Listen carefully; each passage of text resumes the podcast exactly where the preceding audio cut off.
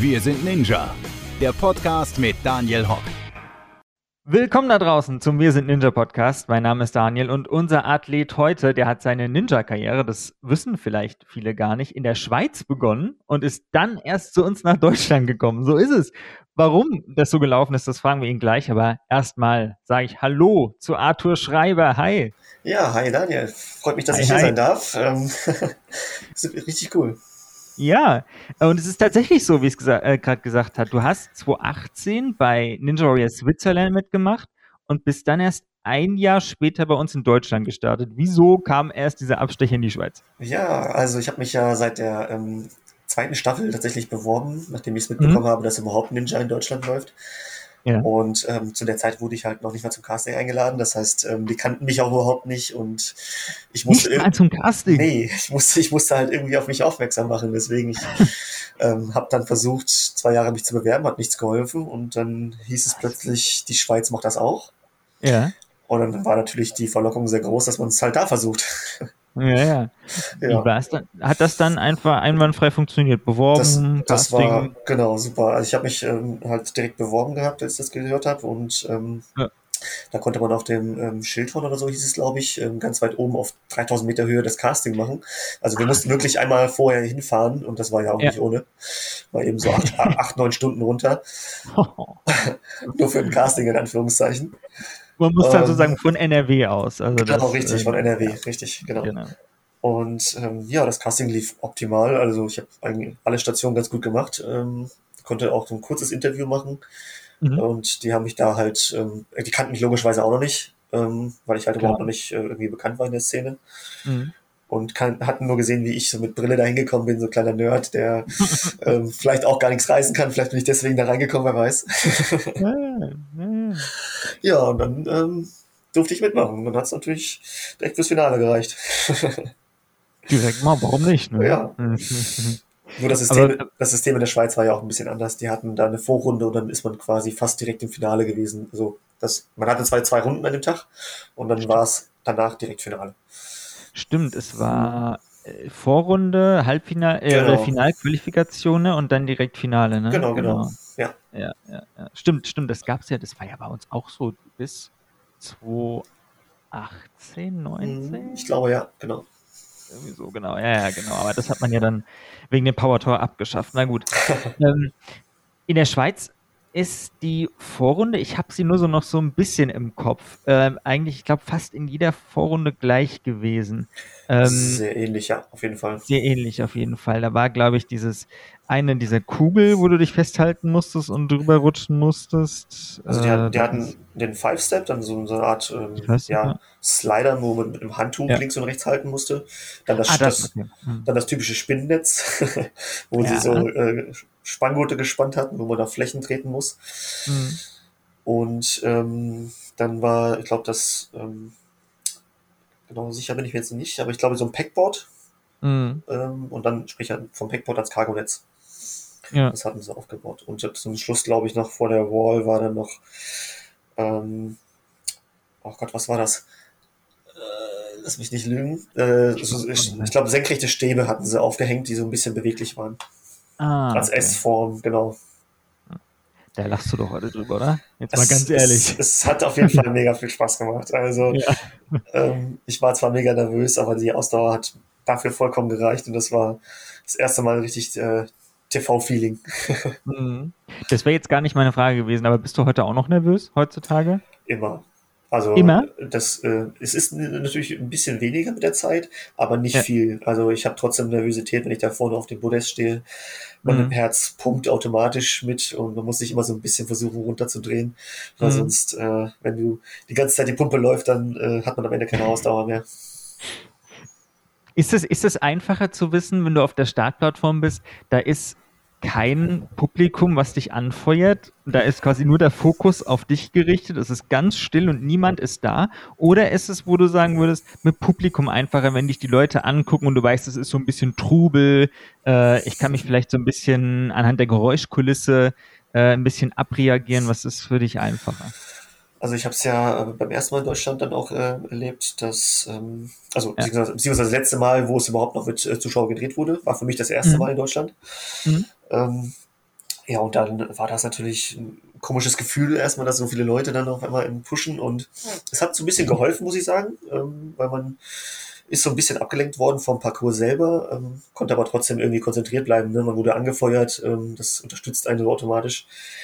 Und jetzt komplett ohne Zuschauer, beziehungsweise nur Athleten, die halt an dem Tag dran sind, mhm. ist es schon ein komplett anderes Gefühl, auf jeden Fall. Ja. Also ähm, ich würde nicht sagen, dass es leichter ist, dadurch, dass weniger zuschauen. Ich würde aber auch mhm. nicht sagen, dass es irgendwie schwerer ist. Es ist einfach nur anders. Das kann man nicht hundertprozentig genau beschreiben. Das ist so. Ja. Bevor du in, äh, bei Ninja Warrior Germany dabei warst, kam ja zwischendrin erstmal noch Team Ninja Warrior. Das war, gab es ja auch noch. Genau, genau, das gab es ähm, auch noch. Und dadurch bin ich quasi so ein bisschen nach Deutschland gekommen. Die Jessica Wielens war ja die, diejenige, die mich da reingebracht hat in die Gruppe, in, dieses, mhm. in diese Team Ninja Gruppe. Ja. Haben wir, haben wir zusammen mit Adrian dann äh, unser Dreier-Gespann ähm, machen können und lief auch mhm. ganz gut, zumindest an dem Tag. Mhm.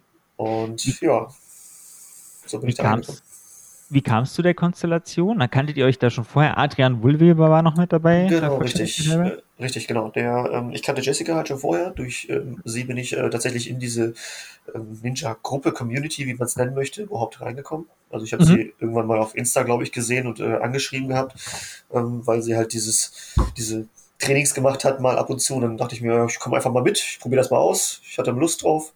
Mhm. Und ähm, meine aktuellen Freunde, die ich zu der Zeit hatte, die waren nicht so sportaffin, die hatten da nicht wirklich Lust drauf.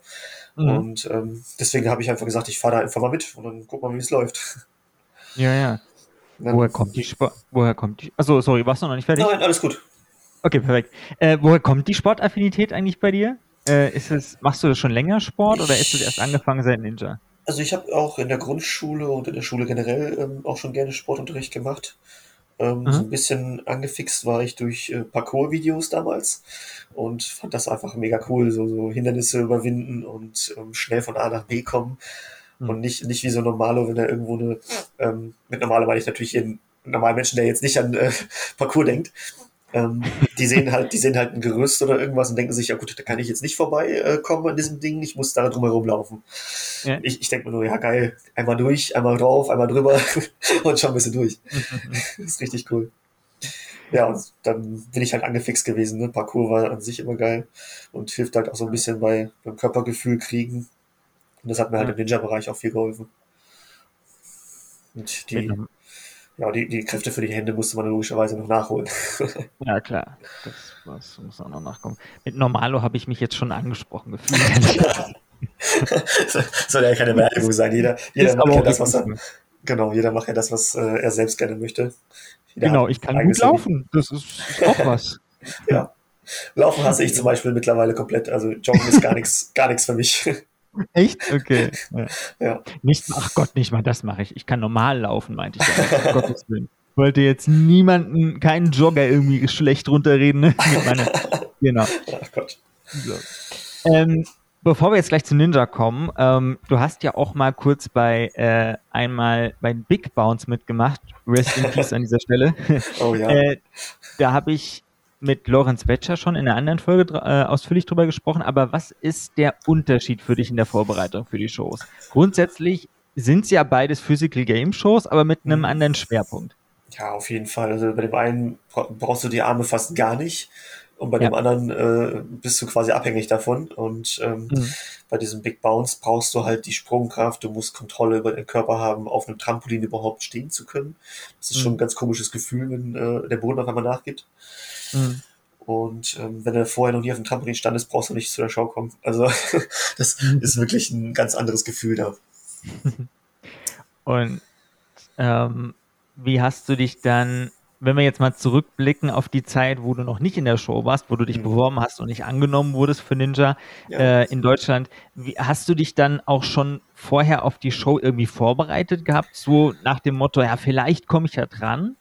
Also mein Ziel war tatsächlich einfach überhaupt mal in die Show zu kommen und dann ja. quasi vorbereitet zu sein, wenn man eingeladen wird, klar. Ähm, das war so meine Motivation, immer wieder zum Training zu gehen und ähm, weiterzumachen und mehr zu erreichen in dem Sport. Mhm. Weil am Anfang war ich auch nicht äh, in der Möglichkeit, ich, also Himmelsleiter zum Beispiel, war so ein typisches mhm. Hindernis, äh, was man ja immer dabei hat. Mhm. Und ich habe mir ganz viele Videos angeguckt, bevor ich das erste Mal überhaupt eine Himmelsleiter in der Hand hatte. Mhm. Und ähm, beim ersten Versuch habe ich dann zwei Stufen geschafft und war schon mega happy. und dann war es aber auch vorbei mit der Griffkraft. Also da waren zwei Stufen Maximum. Mhm. Ja, und ähm, klar, durch das Training dann logischerweise ähm, immer, immer nach und nach besser geworden. Keine Frage, das Show im Hintergrund gehabt, dass ich gehofft habe, irgendwann dazu zu kommen. Und ähm, mhm. am Ende hat es geklappt, ne?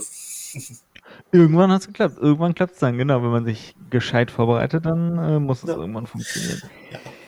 Man, ähm, muss, man muss sich einfach irgendwie interessant machen für RTL. Das ist einfach so. Es, ist, es bleibt eine, eine Show und äh, da muss ja auch Richtig. irgendwie irgendwas Interessantes rein.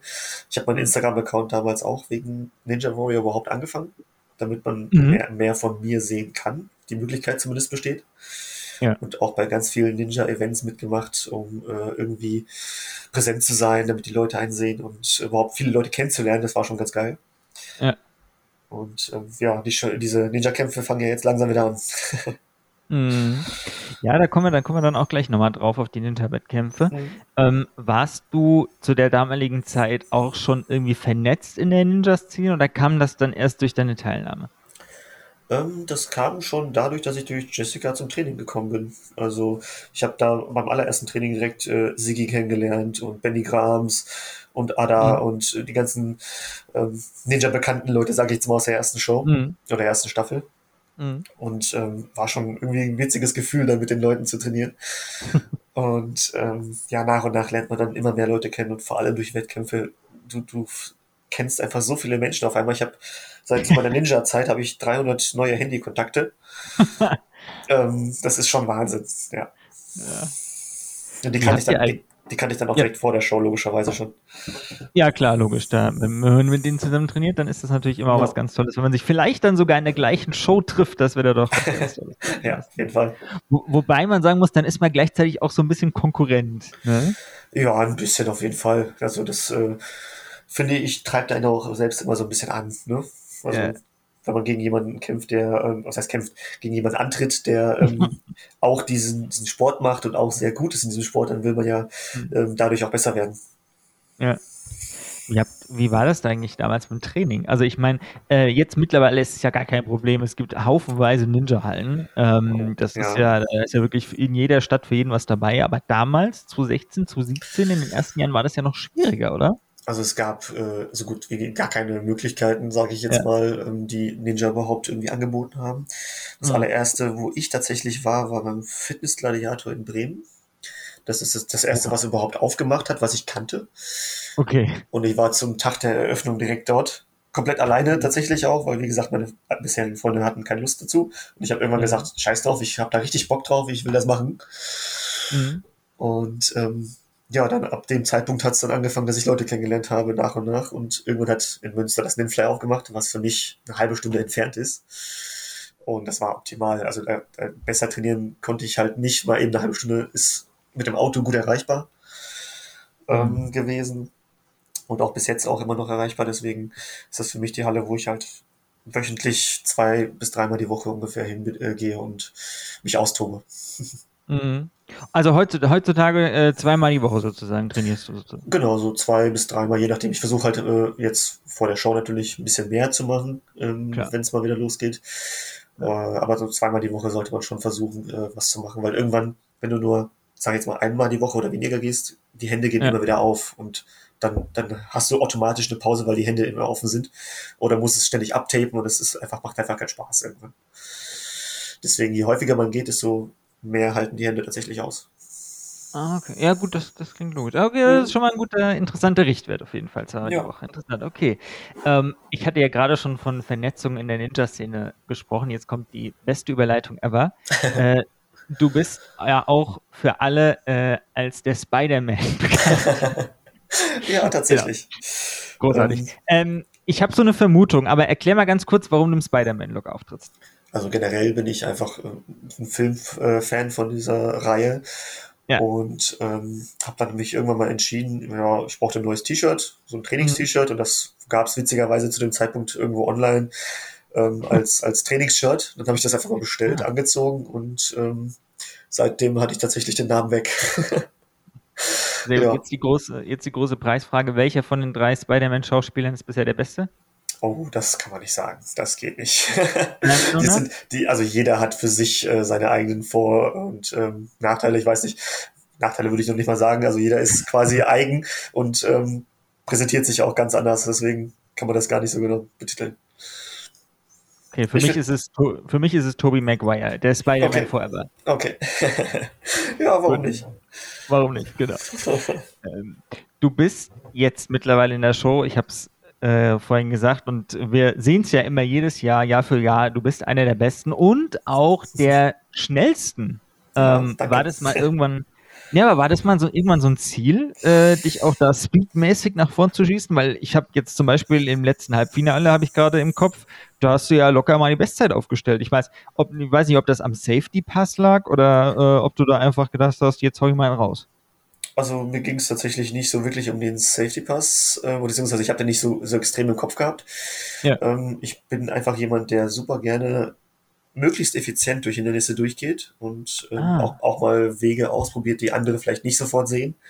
Ja. Ähm, und teste dann halt auch dementsprechend beim Training immer viele Sachen aus, die ähm, wo andere nicht dran denken oder noch nicht ausprobiert haben, mhm. was dann eventuell schneller funktioniert oder ähm, weniger Kraft verbraucht. Mhm. Und das äh, allein diese Tatsache, dass man effizienter durchgehen möchte, bringt so viel Zeit, weil man nicht mhm. dreimal extra schwingt, weil man nicht äh, sich äh, Male irgendwo hängen bleibt, ähm, was einen dann wieder Zeit und Kraft kostet. Mhm. Ähm, und ja, je schneller man durchgeht, desto weniger Kraft verbrauchst du. Klingt logisch. Ja. ähm, schauen wir mal kurz auf dieses Jahr heute. Du mhm. trittst in diesem Jahr auch im Wettbewerb, muss man ja so sagen, mit deinem Bruder Roman an. ähm, fühlt sich das dann für euch intern wie so ein kleiner Wettbewerb an? Also so Stichwort Brüderduell oder gönnt da jeder jedem alles? Also aktuell gar nicht. Also wir versuchen auch nicht, äh, uns gegenseitig irgendwie auszustechen. Wir trainieren natürlich zusammen, versuchen mhm. uns gegenseitig zu schlagen, das ist keine Frage. Ähm, also, aber das ist nicht, das, das ist nicht, sein. Das ist nicht der Hauptgrund. Man, also wenn, wenn ich sehe, dass er irgendwas effizienter oder besser macht, will ich das natürlich auch hinkriegen. Und genauso ja. andersrum. Ne? Also man möchte ja, ja, so wie ich schon sagte, den effizientesten Weg finden. Deswegen mhm. ähm, hilft das, wenn man sieht, äh, dass mein Bruder zum Beispiel irgendwas schneller gemacht hat oder besser gemacht hat Mhm. Dann ist das natürlich ein Ansporn, das auch zu machen oder noch besser versuchen äh, hinzukriegen. Mhm. Genauso wird es auch in der Show sein.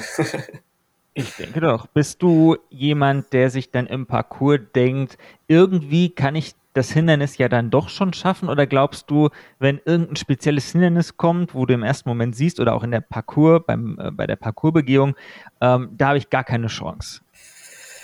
Würde ich äh, so nicht einschätzen. Also ich glaube, ähm, man kann jedes Hindernis irgendwie bezwingen. Also mhm. sieht auch, also die Leute machen es ja auch theoretisch dann äh, mindestens einmal vor mhm. Ähm, und äh, zeigen einem, wie es gehen könnte.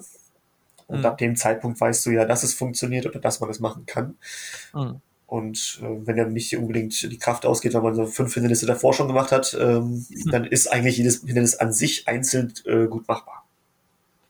Man muss sich halt nur die Kraft einteilen, ne? Klar. Das stimmt. Kraftausdauer, da werden wir wieder effizient. jetzt haben wir, der, jetzt hat sich der Kreis geschlossen. Sehr ja, gut. Auf jeden Fall.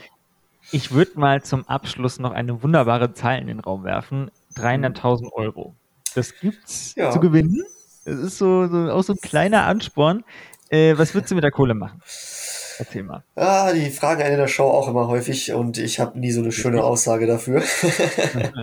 also, Nein, kannst ähm, du jetzt raushauen. Es, es, sag mal so, das ist äh, nicht wenig Geld. Man kann damit viel ähm, anstellen. Theoretisch könnte man es fürs äh, eigene Eigenheim vielleicht irgendwann mal äh, benutzen. Ich würde es jetzt nicht von jetzt auf gleich komplett äh, ausgeben und äh, ja quasi verschwenden, mehr oder weniger, sondern ich würde mhm. mir schon äh, nach und nach überlegen, was ich dann Sinnvolles damit anfangen kann ja.